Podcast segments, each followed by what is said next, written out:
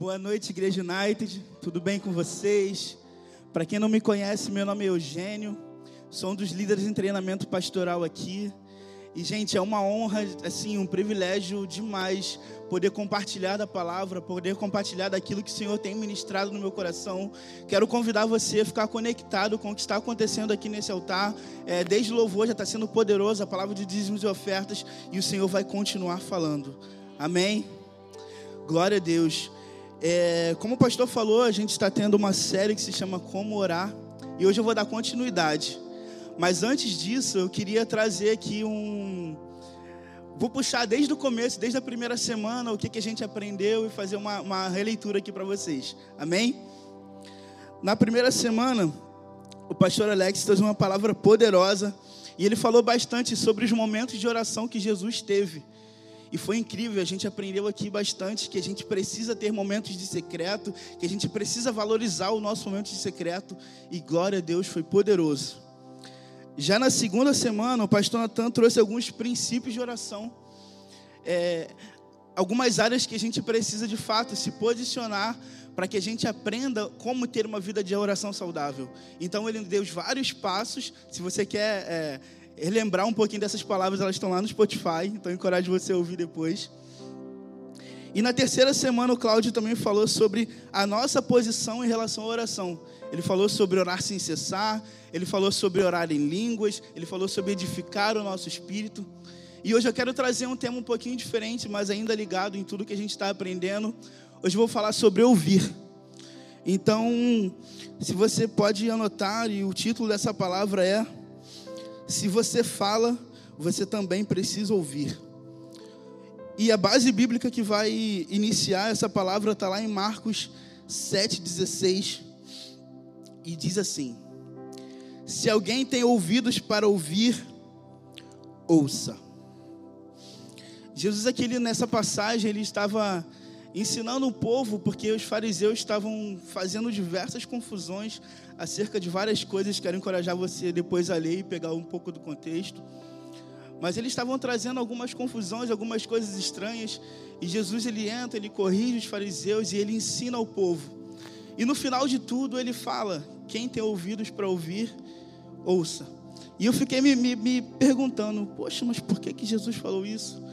Parece uma frase tão óbvia. É óbvio que tem, quem tem ouvidos para ouvir, ouve. Né? Mas aqui Jesus estava trazendo uma palavra profética. Porque se a gente for observar a palavra lá no livro de Apocalipse, quero encorajar você a ler depois também. Depois que Jesus traz as cartas para as sete igrejas, ele termina cada carta com a seguinte frase: Quem tem ouvidos para ouvir, ouça. Mas ele acrescenta algo: o que o Espírito diz às igrejas. O que, que a gente aprende aqui já de começo? O Espírito Santo fala, o Espírito Santo diz. Ele não disse, ele não vai dizer, ele diz. E além disso, existe duas revelações aqui. Ele diz às igrejas. Então existe algo do Espírito Santo para nós, como corpo de Cristo, mas existe algo do Espírito Santo para nós como indivíduos. E é sobre isso que nós vamos falar.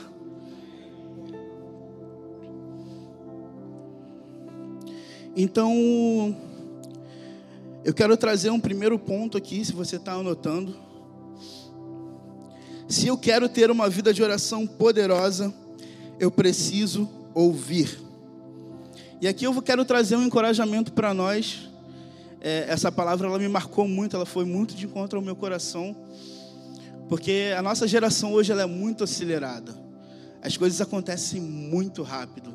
A gente está acostumado a ter dupla jornada, tripla jornada, fazer cinco coisas ao mesmo tempo.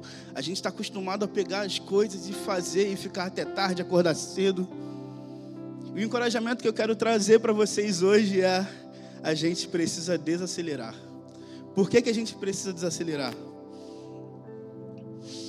É, eu quero trazer aqui mais um texto bíblico que está em Marcos 4, 15 e 20 que é quando Jesus ele fala sobre a palavra, a parábola do semeador. E antes de iniciar essa, palavra, essa parábola, antes de começar a falar de fato sobre a palavra, nos versículos anteriores, ele traz o, seguinte destaque que o Espírito Santo ministrou no meu coração. Ele fala: escutem. Ele literalmente pega a multidão e fala: gente, presta atenção, escuta, Olha o que está acontecendo aqui. Porque Jesus estava falando com uma multidão, então você imagina muitas pessoas falando, você pode imaginar talvez muitas pessoas com ruídos, e ele fala: escuta, presta atenção. E eu quero que você fique com essa frase. A gente para que a gente cresça, para que a gente cresça em maturidade cristã, para que a gente cresça nossa vida de oração, não basta somente a gente falar com Deus, a gente precisa ouvir. Porque senão a gente nunca vai saber o que ele tem para nós. E a gente vai ficar vivendo de orações egoístas. E depois a gente vai ficar se perguntando, ué, mas por que, que, por que, que eu não escuto a voz de Deus? Porque parece que a minha oração ela bate no teto. Porque você não tem dado espaço para que Ele fale com você. Porque Ele está falando, você que não está percebendo. Então vamos ler essa parábola. Marcos 4, do 15 ao 20. E diz assim: Algumas pessoas são como a semente à beira do caminho, onde a palavra foi semeada. Mas assim que a ouvem, Satanás vem e toma a palavra nelas semeada. Assim também ocorre com a que foi semeada em solo pedregoso. São as pessoas que, ao ouvirem a palavra, logo a recebem com alegria. Entretanto, visto que não têm raízes em si mesmas, são de pouca perseverança e ao surgir alguma tribulação ou perseguição por causa da palavra, rapidamente sucumbem. Outras ainda, como a semente lançada entre espinhos, escutam a palavra. Porém, quando chegam as preocupações da vida diária, a sedução da riqueza e todas as demais ambições, agridem e sufocam a palavra, tornando-a infrutífera. Todavia, outras pessoas são com as que foram semeadas em terra boa estas ouvem a palavra, acolhem-na e oferecem farta colheita a 30, 60 e até 100 por um. E aqui eu quero expor um pouco desse, desse texto, um pouco desse versículo, sobre algo que o Espírito Santo tem colocado no meu coração. E isso, como eu falei no começo, isso foi direto a, a, ao meu coração, porque era algo que eu estava vivendo. Então eu quero convidar você a prestar atenção nisso, porque a gente precisa desacelerar. Para que a palavra de fato frutifique no nosso coração, a gente precisa parar para ouvir. E nós vamos entrar um pouco nisso. Talvez você pode perceber que esse, esse primeiro texto, essa primeira situação, a palavra falou sobre quatro situações. Essa primeira situação, ela fala sobre a beira do caminho. O que é a beira do caminho? Se a gente for analisar o que é a beira do caminho, a gente pode olhar, é, exemplo, uma estrada, uma rodovia, é um lugar onde muitas coisas acontecem, muitas pessoas passam, muitos carros passam, acontece muito barulho, acontece muita coisa ao mesmo tempo, sabe? É um lugar de desordem. E talvez você possa se perguntar, ué, mas como assim, beira do caminho? A gente está muito acostumado a, como eu falei no começo, a fazer muita coisa ao mesmo tempo. A nossa mente, ela, ela a, a nossa geração, ela programou a nossa mente meio que para fazer muita coisa. A nossa geração, ela meio que coloca a gente numa, numa obrigação de que aos 18 anos eu já tenho que estar pensando numa profissão. Quando criança eu já tenho que fazer alguma coisa. Ah, não, mas eu já estou velho demais para fazer isso. Ah, não, mas eu preciso fazer aquilo porque tem um padrão para que eu faça. E existem muitos questionamentos que a gente tem na nossa vida, tudo acerca de tempo. E a gente pode perceber isso como uma situação à beira do caminho. Porque enquanto a gente não de fato parar e desacelerar, a gente não vai conseguir perceber o Senhor falando com a gente. Enquanto a gente não entender que é necessário, é necessário pausas. Enquanto a gente não entender que se eu quero somente ficar aqui falando e caramba, eu quero uma vida de oração e aqui eu tô aqui, eu oro ao Senhor, eu fico duas horas orando e acaba aquele momento de oração, bum, acabou tudo. Estou seguindo minha vida, fui trabalhar e parece que tudo aquilo que eu construí não valeu de nada. Gente, isso é perigoso. Isso é perigoso porque a gente acaba vivendo como e, e isso eu estava refletindo sobre mim. Se a gente colocar somente esses momentos com Deus e resumi-los a uma situação, a gente vai viver como fast foods espirituais, porque a gente nunca vai estar alimentado. A gente nunca vai entender como eu vou crescer, eu nunca vou entender como eu posso chegar no nível maior de maturidade, se as coisas estão acontecendo aqui e eu não estou nem percebendo. E a vida está passando, a minha idade está passando, e as coisas estão acontecendo, e aquelas promessas que o Senhor falou para mim estão passando. E aquilo que o Senhor está tentando falar comigo está passando e eu não estou percebendo. Isso é a beira do caminho e é um lugar muito perigoso. E o segundo ponto dessa, dessa história é o lugar rochoso, pedregoso. A palavra fala que a palavra até penetra, mas ela não consegue criar raiz. E ela cresce, mas ela cresce sem raiz. Aí vem o sol e bate naquela, naquela planta e ela morre, e ela seca. E o Espírito Santo ministrou algo no meu coração. Muitas vezes a gente deixa de, de receber aquilo que o Senhor falou para nós, que entrou, que penetrou, porque a gente não medita naquilo. Sabe, às vezes a gente tem momentos de devocional sensacionais com Deus. O pastor está aqui, ele prega uma palavra poderosa, ela entra no nosso coração, ela entra como espada, ela começa a fazer algo no nosso coração, mas a gente não medita naquilo. Aí passa talvez 30 minutos, 20 minutos, a gente sai do culto, a gente vai ali para fora, a gente está com nossos amigos, a gente faz um lanche e cadê? Cadê tudo aquilo? O que, que aconteceu? A gente precisa aprender a meditar. A palavra fala em Josué 1:8. Não cesse de falar do livro desta lei. Pelo contrário, medita nele dia e noite, para que você tenha o cuidado de fazer segundo tudo que nele está escrito. Então você prosperará e será bem-sucedido se a gente não medita na palavra de Deus, se a gente não medita naquilo que o Espírito Santo tem nos dado, a gente não vai nem perceber. A gente vai receber, uau, glória a Deus, que revelação poderosa. O pastor traz aqui uma palavra, a gente vem, atende o apelo, o pastor impõe as mãos sobre nós, a gente recebe aquilo, a gente sai daqui cheio de convicção, a gente sai cheio de energia. E o que acontece depois? Não tem raiz. Então eu quero encorajar você Talvez você não tenha percebido nisso, mas a gente precisa meditar na palavra. Para que a gente tenha uma vida de oração, a gente precisa orar, a gente precisa falar, a gente precisa ouvir e a gente precisa meditar. Não meditar no sentido de, de como os orientais fazem, de esvaziar a mente, não.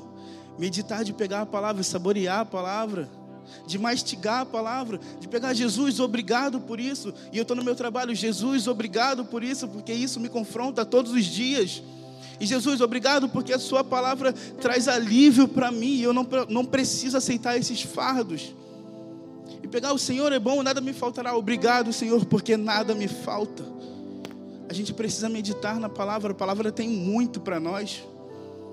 A gente não pode é, limitar o agir de Deus nas nossas vidas a pequenos momentos. O Senhor quer estar conosco o tempo inteiro. Como o Cláudio trouxe na semana passada, orar sem cessar. A gente precisa aprender isso, a ter uma vida de oração é, com constância. Porque se a gente tem muita energia e a gente vem de começo e não consegue completar e não consegue ter uma constância nisso, não vale de nada. E a terceira situação que a palavra fala sobre isso é a palavra quando ela cai entre os espinhos. Ela é semeada ela nasce e ela é sufocada pelas preocupações da vida. As preocupações sobre o trabalho, sobre recursos, sobre que profissão seguir. Ela é sufocada de fato pela alma gritando. E se a gente deixar com que a alma grite, até aquilo que a gente recebeu do Senhor vai ser sufocado, porque a palavra fala sobre isso. Então, se a gente não, não entender a completude do que é uma vida de oração completa, do que é uma vida de oração segura em Deus, que nós precisamos orar, que nós precisamos meditar, que nós precisamos ouvir, e nós precisamos apegar a palavra, e nós precisamos colocar ela de fato nos nossos corações. A gente precisa colocar a palavra como prioridade, porque a palavra e a oração andam junto. Se você não sabe como ouvir a Deus, leia a palavra, porque é Ele falando diretamente para você. Se você quer ouvir o Senhor, receba o Espírito Santo falando dentro de você através do testemunho interior, porque Ele fala dentro de você. E agora eu quero te encorajar a desacelerar, porque enquanto você estiver acelerado, você não vai conseguir perceber tudo isso, e a vida vai passar, e aquilo que você poderia ter crescido, você vai ficar se questionando por que, que você ainda não cresceu. E por que, que a gente fala sobre isso, sobre a alma gritando? Porque se a gente deixar essas coisas, elas competem com a voz de Deus. E se a gente colocar em balança e a gente ficar deixando com que a nossa alma grite, aqueles momentos de oração que a gente tem, e uau, glória a Deus, que momento de oração poderoso, e a gente vem para o culto, uau, que momento de oração poderoso, aí as preocupações vêm, aí a alma começa a gritar, Aí a falta de dinheiro começa a te apertar. Medita na palavra. Recebe as promessas que ela tem de fato para você. Quando a palavra fala que o Senhor é nosso pastor e nada nos falta, é porque nada nos falta. Independente da situação que você esteja, continue confessando: Senhor, obrigado, porque nada me falta. Obrigado, Jesus existe uma quarta situação, e glória a Deus por isso, porque é quando a palavra cai e a semente ela floresce, porque ela cai no solo bom. Glória a Deus por isso, você deveria se alegrar, porque quando a gente posiciona o nosso coração nesse solo bom, como a gente poderia definir? A gente ouve, a gente medita, a gente acolhe, a gente pega para nós as verdades da palavra e a gente faz algo. Então existe uma, uma diferença em se posicionar como cristão de receber aquilo que o Senhor nos deu e fazer algo. Então eu quero encorajar você, comece a lembrar da última coisa que o Senhor falou para você. Será que você fez as direções que Ele te deu? Se você quer crescer numa vida de oração, se você quer crescer numa vida de relacionamento, Comece a cumprir aquilo que o Senhor já falou que é para você. Antes de querer algo novo, comece a fazer aquilo que o Senhor já te disse. Não queira pular estações. Isso só vai fazer mal para você. Não vai adiantar nada você querer puxar algo novo e querer se ver sempre algo novo se você nunca cumprir nada.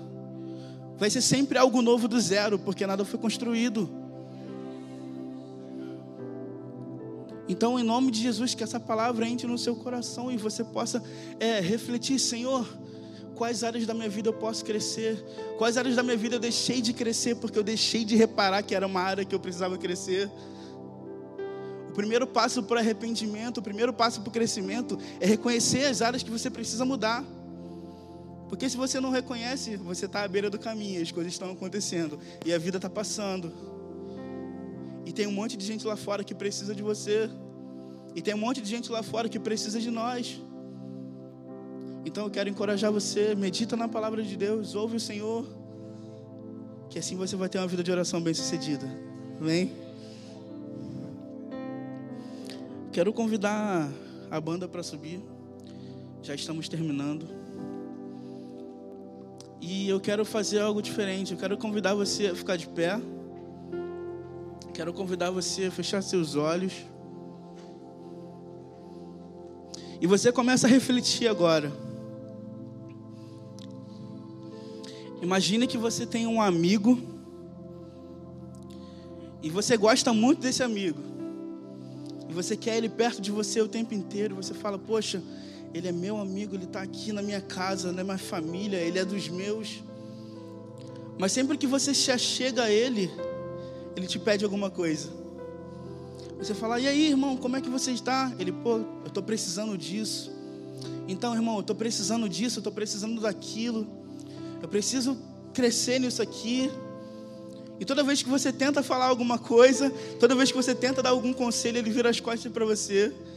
Aí ele volta numa outra hora e ele fala: Então, eu preciso crescer nisso. Eu preciso disso. Me dá isso aqui.